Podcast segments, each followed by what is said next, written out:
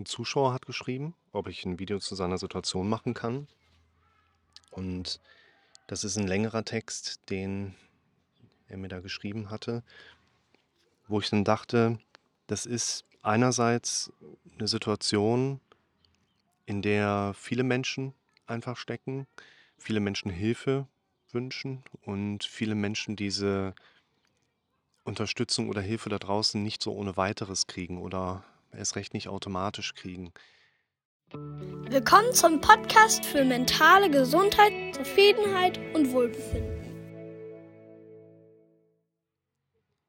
Wir haben auch nicht unbedingt immer die Möglichkeiten, jedem in jeder Situation zu helfen. Also, es gibt durchaus Angelegenheiten, so diese Klassiker, innere Unruhe, Schwindel, Benommenheit.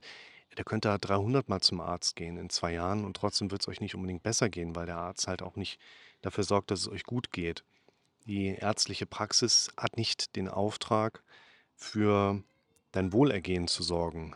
Der Arzt und seine Arztpraxis haben in dem Sinne einen Behandlungsauftrag, vor allen Dingen erst mal die Diagnostik mit einschließt und dann im nächsten Sinne mögliche Therapieoptionen vorschlägt, wenn was therapierbar ist. Aber Unwohlsein ist halt keine Krankheit, die man therapieren kann. Schwindel ist keine Krankheit bei den meisten Betroffenen, die wir hier so dann auch haben, wo man 'ne klare Ursache im Sinne einer behandelbaren Krankheit finden kann. Und deshalb sehe ich den großen Vorteil hier einerseits da drin, um jemandem sagen zu können: „Pass auf, das, was du erlebst, du bist da in bester Gesellschaft.“ Und das erleben so viele Menschen da draußen und so viele Menschen brauchen auch ein Stück weit entspannte Sicht auf diese Dinge, die vor allen Dingen über eine vielleicht erst mal andere Ebene kommt als 'ne Behandlung oder Therapie. Und zwar, äh, eher aus dem Bereich, dass man sich da in gewisser Hinsicht gemeinschaftlich fühlt, nur so 'n bisschen. Ähm, dass man sich mit anderen identifizieren kann, 'ne gleiche Herkunft mitbekommt und einfach mitbekommt, man ist nicht allein mit dem, was man da hat, mit dem, was man da spürt, mit dem, was da vielleicht seit Monaten, Jahren einen schon belastet.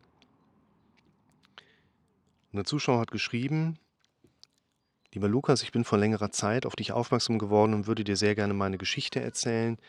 Mein Name ist Tobi und ich leide bis heute an einer Herzphobie. Angefangen hat es mit einer Rippenprellung, die ich mir Ende letzten Jahres in einem Schwimmbad zugezogen habe. Die Prellung war etwa 4 bis 5 Zentimeter unter der linken Brust und tat tatsächlich auch sehr lange weh. Ärztlich wurde soweit alles abgeklärt, es wurden keine inneren Organe oder die Rippe sel Rippe selber beschädigt.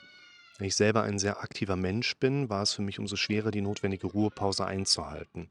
Trotzdem habe ich es geschafft, die Zeit zu überbrücken und lange Zeit keinen Sport beziehungsweise große Aktivitäten zu machen. Anfang Februar waren die meisten Schmerzen soweit weg.“ Also, im Grunde genommen, vielleicht mal grade so ganz kurz von der medizinischen Seite her, ein eine Rippenprellung, das ist jetzt 'ne Sache, wo man, wenn man keine Fraktur sieht, wenn man keine Knochensplitter irgendwo freischwimmend, äh, feststellen kann über 'n Röntgen, dann lautet die ärztliche Empfehlung schon: „Halt dich mal 'n bisschen zurück.“ Aber man muss sich in der Regel jetzt nicht aus allem komplett zurückhalten, was irgend 'ne sportliche Aktivität angeht. Man sollte vor allen Dingen nicht zu stark in irgendein Schmerzereignis reintrainieren, das ist schon richtig, aber das ist vielleicht auch zu viel an Zurückhaltung gewesen, was vielleicht schon so 'n bisschen erahnen lässt, dass wir hier auch 'n Kandidaten haben, der vielleicht im Vorfeld auch schon von entsprechenden Befürchtungsmustern, Vermeidungsaspekten getriggert war, getrieben war, weil auch das ist natürlich 'ne 'ne Sache, vielleicht kommt das gleich noch so 'n bisschen weiter, aber man hat ja, wenn jemand auf einen zukommt und sagt: „Tach, das ist mein Problem“, dann denkt man erst mal so: „Oh, wo kommt das denn jetzt her?“ Und dann unterhält man sich so 'n bisschen, guckt so 'n bisschen in den Hintergrund eines Menschen rein und sieht direkt: „Ach so, okay, ja, jetzt macht das wieder Sinn.“ Also, eines der Prozesse, die ich sowieso als relativ wichtigen Punkt bei meiner Tätigkeit erachte, das Kontextualisieren nenne ich's im Moment, dass man den Zusammenhang zwischen den Hintergründen auf gedanklicher oder lebensgeschichtlicher Basis und eben auch der wahrgenommenen Symptomatik herstellen kann, um darüber mitzubekommen, da ist eine Korrelation, also Dinge scheinen miteinander im Kontakt zu stehen, bis hin zu Kausalität im Prinzip messbar. Eine Woche später habe ich sehr merkwürdige Brustschmerzen wahrgenommen, Schmerzen, die ich noch nicht kannte, schreibt er. Das erste, was ich natürlich gemacht habe, war im Internet die Symptome zu recherchieren. Sie passten perfekt zu irgendwelchen Herzkrankheiten. Mit hoher Angst habe ich weitere, habe ich mein Handy zur Seite gelegt und einfach gehofft, dass ich diese Schmerzen nicht ein weiteres Mal spüren würde. Kurze Zeit später bestätigte sich aber leider diese Angst. Die Schmerzen waren wieder da. Ich berichtete sofort meinen Eltern davon. Diese erzählten mir, dass mein Opa, der schon früh verstorben ist und den ich nicht kennengelernt hatte, auch an einer Herzkrankheit gestorben war, einer Angina pectoris. Vielleicht kurz aus dem medizinischen Kontext heraus. An einer Angina pectoris in dem Sinne stirbt man nicht, weil die Angina pectoris ein Schmerzereignis darstellt, welches im Kontext der Verengung der Herzkranzgefäße entsprechend auftritt. Es gibt verschiedene Unterformen davon. Und die Angina pectoris an sich ist eigentlich jetzt nichts, woran man stirbt in dem Sinne, aber natürlich die zugrunde liegende Krankheit, die dann zu einem Herzinfarkt führen kann oder einem anderen Herzrhythmus äh, auch. Dass mein Opa auch etwas mit dem Herzen hatte, war mir bis zu dem Zeitpunkt komplett fremd, sodass mir in diesem Moment ein eiskalter Schauer den Rücken runterlief. Meine Angst verzehnfachte sich augenblicklich und ich wollte nicht wahrhaben, was ich da gerade gehört hatte. Zur selben Zeit hatte meine Tante ebenso Herzprobleme, was die Situation für mich umso schlimmer machte. Er hatte beschlossen, so schnell wie möglich ärztlichen Rat einzuholen, um Gewissheit zu erhalten. Mein Hausarzt schrieb EKG, mich abgehört und meine Blutwerte kontrolliert. Ärztliche Abklärung macht immer erstmal Sinn, um quasi einen gröberen Fehler auszuschließen. Die meisten Symptome, die wirklich in uns eine Gefahr darstellen, sind dann schon auch Prozesse, bei denen man nicht ignorieren kann, dass da irgendwas ist. Und es ist, es gibt keine quasi feste Formel, wo man sagen kann, so brauchst du nicht googeln und gehst zum Arzt oder google erstmal, ob du zum Arzt gehst. Da kriegen wir nie eine hundertprozentige Sicherheit mit rein. Man sollte je nach einzelner Situation einfach gucken, ob man direkt in eine ärztliche Abklärung geht. Ich sage immer gerne, lasst jedes Symptom einmal abklären. Ich sage euch das aber auch nicht, weil ich das in jeder Situation für ratsam halte. Ich muss das aber sagen, weil ich ansonsten rechtliche Probleme bekomme, wenn ich diesen Disclaimer eben nicht nur unter den Videos stehen habe, äh, und äh, also ich muss ihn unter den Videos stehen haben und es euch auch regelmäßig nochmal sagen. Wenn ich es nicht hätte, dann ist halt problematisch. Das heißt, wenn ich euch sage, lasst jedes Symptom, das neu auftritt, dann auch mal abklären, dann heißt das nicht, dass ich das immer auch so wirklich denke. Ich kenne aber dich nicht, ich kenne dein Symptom nicht und ja, wir wollen immer auf Nummer sicher gehen. Was ihr euch aber mal anschauen könnt, ist ein Video zum Thema, solltest du jedes neue Symptom wirklich immer abklären, wo man so ein bisschen mit der Zeit auch einfach ein, ich sag mal, Händchen dafür aufbauen kann, dass man bei sich ständig neu ähm, auch abwechselnden Symptomen vielleicht einfach mal so zwei, drei Tage aushält, bis man dann in die nächste ärztliche Abklärung geht. Alles okay, natürlich konnte ich das nicht glauben und wollte einen schnellen Termin bei einem Kardiologen bekommen, der sich von meiner Situation ebenso ein Bild machen sollte.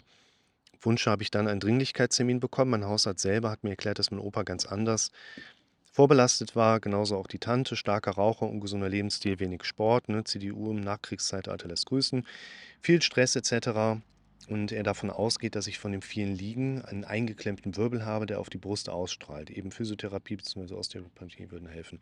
Wenn ich jetzt so ein bisschen mehr über ein Schmerzbild berichtet bekomme, zum Beispiel in einem direkten Gespräch, kann man meistens auch schon sehr gut abklären, ist es ein Muskelschmerz, ist es ein neuralgischer Schmerz, ist es ein quasi orthopädisch bedingter Schmerz oder ist es wirklich ein Schmerz, der auf einen Herzinfarkt hindeutet, was in den seltensten Fällen tatsächlich der Fall ist? Und hier hört sich das ein bisschen nach einer interkostalen Neuralgie an, also einer Nervenreizung in dem Zwischenrippengewebe, der auch schon mal mit starken oder sogar stärksten Schmerzen hergehen kann. Der Termin beim Kardiologe war dann zwei Wochen, jedoch konnte ich die Zeit bis dahin extrem schwer aushalten. Ich dachte, machte mich selbst zum Doktor und recherchierte alles zu dem Thema. Meine Angst wurde von Tag zu Tag immer größer, es könnte etwas passieren. Auch hier nochmal dieser Hintergrund, schaut euch die anderen Hypochondrie-Videos an. Die Angst wird nicht automatisch größer. Die Angst wird sowieso in dem Sinne primär nicht größer, sondern was mehr und mehr kommt, sind die Szenarien, die dann automatisch denkendes Gehirn, die immer wieder nach vorne pusht. Und darauf baut sich dann mehr und mehr Angst als Reaktion auf.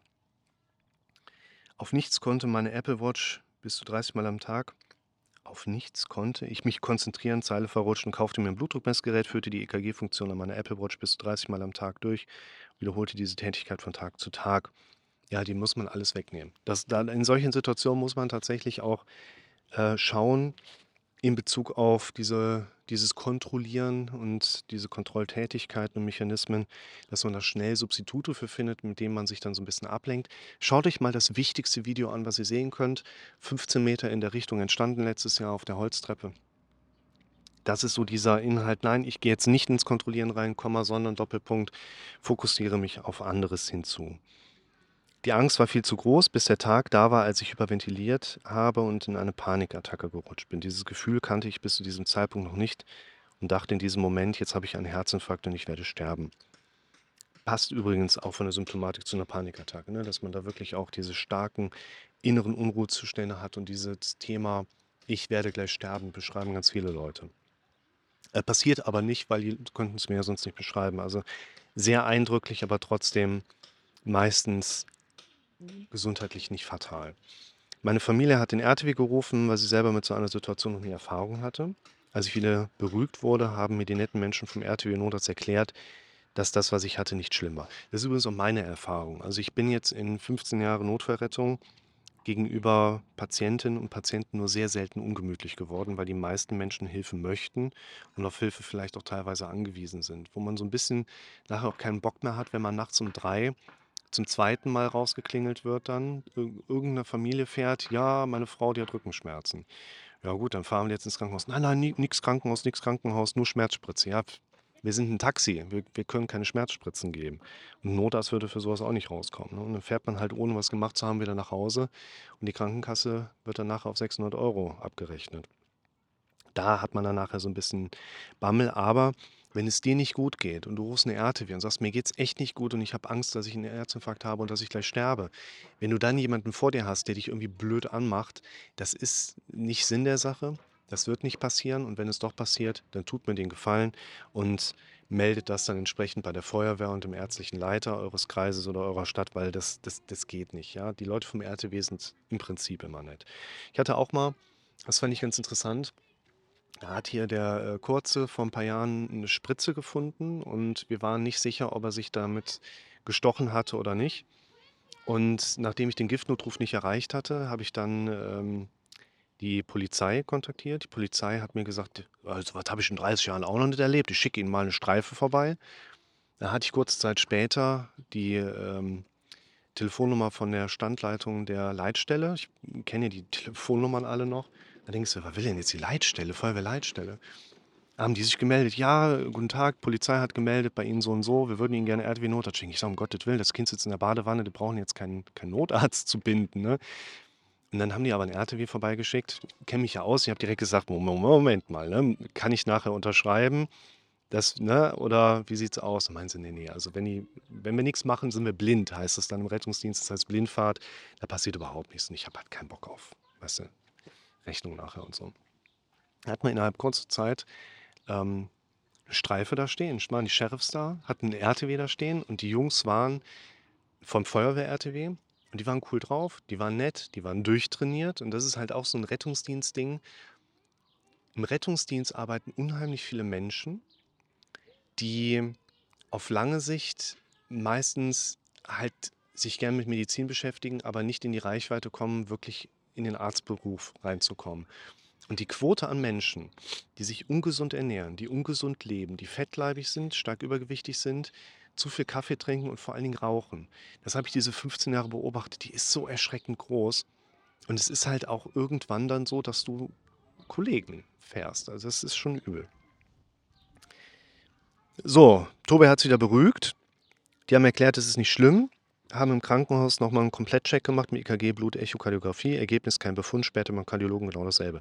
Übrigens auch hier, wenn man im Krankenhaus direkt eine BGA macht, eine Blutgasanalyse, die macht man ja aus dem arteriellen Blut, aus dem Ohr. Und da gibt es eben nicht nur pH-Wert interessiert eigentlich erstmal, um auch so ein bisschen in das Hyperventilations- oder halt irgendeine größere Krankheit mal ausschließen zu können, äh, so ein bisschen reinschauen zu können, den pH-Wert. Was ganz interessant ist, über diese Blutuntersuchung kann man eben auch zwei Werte, Langzeit O2 und CO2 äh, mit ableiten. Und da kann man quasi sehen, ob jemand hyperventiliert hat. Und ich würde gerne immer empfehlen, liebe Leute im Krankenhaus, gebt den äh, quasi jüngeren Herzinfarkt-Kandidaten eine solche Untersuchung mal mit, dass da ganz klar draufsteht, guck mal hier, du bist O2, Sauerstoff übersättigt, CO2 untersättigt. Das sieht man eben nicht am CO2 und O2, sondern an indirekten anderen Werten. Und damit kann man aufzeigen, deine Probleme resultierten gerade aus einer Hyperventilation. Damit habe ich als Therapeut halt nachher eine andere Handhabe, mit den Leuten zu agieren, weil da so eine Art Beweislast für die Leute mit dabei ist. Das tut uns immer ganz gut. Also, ärztlich gesund, hatte bis dahin aber immer wieder dieselben Symptome. Ein paar Tage nach dem Arzt habe ich mich wieder frei und erleichtert gefühlt. Dann sind die alten angstauslösenden Denkmechanismen wiedergekommen, die mich ständig in die Angst versetzten. In der Zwischenzeit habe ich einige Anwendungen hinter mir, Physiotherapie und Osteopathie, aber leider sind die Symptome nach wie vor vorhanden. Ich zweifle nach wie vor an meiner Gesundheit und denke immer noch, ich würde etwas im Herzen haben. Hier übrigens im therapeutischen Herangehen aus meiner persönlichen Perspektive Nein, das denkst du nicht. Also du zweifelst nicht an deiner Gesundheit und du denkst nicht, du würdest was am Herzen haben, sondern du erlebst im Automatismus Gedanken, die dein Gehirn dir hochmeldet, die du quasi so interpretieren kannst, dass du an deiner Gesundheit zweifelst oder an deinem Vertrauen in deinen Körper. Aber das sind diese Automatismen, die in unserem Kopf ablaufen, die wir eigentlich selber alle gar nicht denken. Die meisten Gedanken, die uns nachher ein Problem bereiten, sind Gedanken, die haben wir selber gar nicht gedacht. Also irgendwie haben wir sie schon selber gedacht, aber unser Gehirn hat sie ja quasi losgetreten. Ich suche auch schon seit längerer Zeit einen Platz für eine Verhaltenstherapie, aber bisher ohne Erfolg. Es gibt Tage, da vergesse ich die Symptome, wenn ich sehr abgelenkt bin. Aber es gibt auch Tage, die wieder so schlimm sind, dass ich am liebsten wieder den RTW rufe. Vielleicht habe ich ein paar Tipps. Im Grunde genommen bin ich jetzt, lieber Tobi, mit deiner Nachricht schon in ein paar Tipps reingegangen. Letztlich ist hier eine Situation, wo ich zwei Potenziale auch sehe. Also einmal für dich zwei Potenziale und für alle anderen auch ein Potenzial oder eine Chance. Die beiden Potenziale, die ich hier sehe, sind zum einen dein aktueller Zustand basiert nicht auf einer Herzphobie, weil eine Herzphobie gibt es in dem Sinne nicht, die deine Symptome auslöst, sondern die Symptome, die du erlebst, also viele Befürchtungen und Angstmuster auf die Herzgesundheit bezogen, die nennen wir so, aber das ist nicht die Ursache. Und um hier an diesen Punkten Veränderungen mit reinzubringen, gilt es einfach in die Komplexität des eigenen Denkens reinzukommen, die sich vor allen Dingen darauf aufbaut, die meisten Dinge, die uns unter Spannung und Strom setzen, sind Dinge, die haben wir noch nicht mehr selber gedacht. Es gilt also letztlich, Kontrolle über das eigene Denken zu bekommen. Das bedeutet nicht, dass wir zu jedem Zeitpunkt alles kontrollieren könnten, was wir denken, aber zumindest mehr und mehr Zugriff auf diese Bereiche haben. Und was ich ganz wichtig finde, ist eben dieser eine Punkt. Da müsst ihr euch einfach durch alle Videos klicken, die ich seit äh, anderthalb Jahren hier mache, weil auch hier immer wieder die unterschiedlichen wichtigen zentralen Ergebnisse, Perspektiven, Themen mit einfließen. Ich habe natürlich auch mal Videos zum Thema Herzphobie an sich gemacht. Sucht einfach mal in meinem Kanal danach, da sind die entsprechenden mit drin.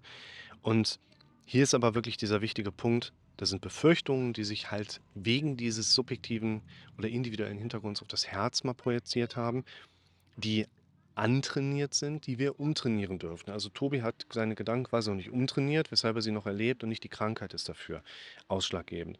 Und hier kann eine ganze Menge umtrainiert werden in dieser oberen Ebene, um diese akute, ne, schaut euch mal das Video an, das Wichtigste, was ihr sehen könnt, da ist so ein bisschen was schon mit drin. Und es wird aber eine langfristige Ebene dahinter geben. Das gibt es eigentlich bei jedem Kandidaten, bei mir genauso wie bei dir auch. Nämlich, dass wir in der oberen Ebene so dieses operativ symptomatische haben und in der darunterliegenden Ebene andere Aspekte, wie zum Beispiel, wie zufrieden bist du eigentlich mit deinem Leben insgesamt, abgesehen von dieser Symptomatik. Welchen Beruf hast du? Wie gerne machst du diesen Beruf? Wie viel Zukunftsentwicklung ist da drin? In welche Richtung möchtest du dich gerne weiterentwickeln? Was sind deine Ziele? Und das sind alles Dinge, wo man auch sagen kann, wenn du nur deine Symptome und Gedanken rund um das Thema Herzphobie los sein würdest, wie auch immer das klappen könnte, kommt die Toffifee vorbei und haut dir einen Schokokuss auf den Kopf, dann wirst du wahrscheinlich trotzdem noch kein glückliches Leben automatisch führen. Und dieses Potenzial sollen wir natürlich auch versuchen zu nutzen. Wärst du ohne deine Symptome glücklich? Wahrscheinlich nicht. Ich verlinke es euch natürlich unten. Und Das große Potenzial für die anderen Zuschauer sehe ich jetzt vor allen Dingen darin, nochmal zu erleben, meine Geschichte, also jetzt aus deiner Sicht des Zuschauers, meine Geschichte ist zu der von Tobi gar nicht so fremd. Ich habe Ähnliches erlebt. Ich habe jemanden gefunden, der offen darüber spricht, der Erfahrungsaustausch in dem Sinne anbietet. Und diese Sympathieeffekte, die sind echt wichtig für uns, dass ihr als Betroffene merkt, und ich habe ja auch einen Kopf, der zum automatisch-dramatischen Denken neigt. Ich habe auch einen Kopf, der gerne mal in Worst-Case-Mustern denkt. Ich habe auch einen Kopf, der mir im Automatismus negative Bewertungen anbietet. Wir alle haben ungefähr die gleiche Ausgangssituation. Warum habe ich keine Herzobie? Weil ich andere Strategien habe, mit den Gedanken umzugehen, die in meinem Kopf hochkommen. Und dieses Thema, dass ihr als Betroffene auch merkt, ihr seid nicht allein, ihr seid nicht exklusiv, ihr habt nicht dieses eine Thema und seid damit anders als alle anderen, sondern wir sind da alle im gleichen Boot. Das sind Sympathieeffekte, die wir nutzen sollten.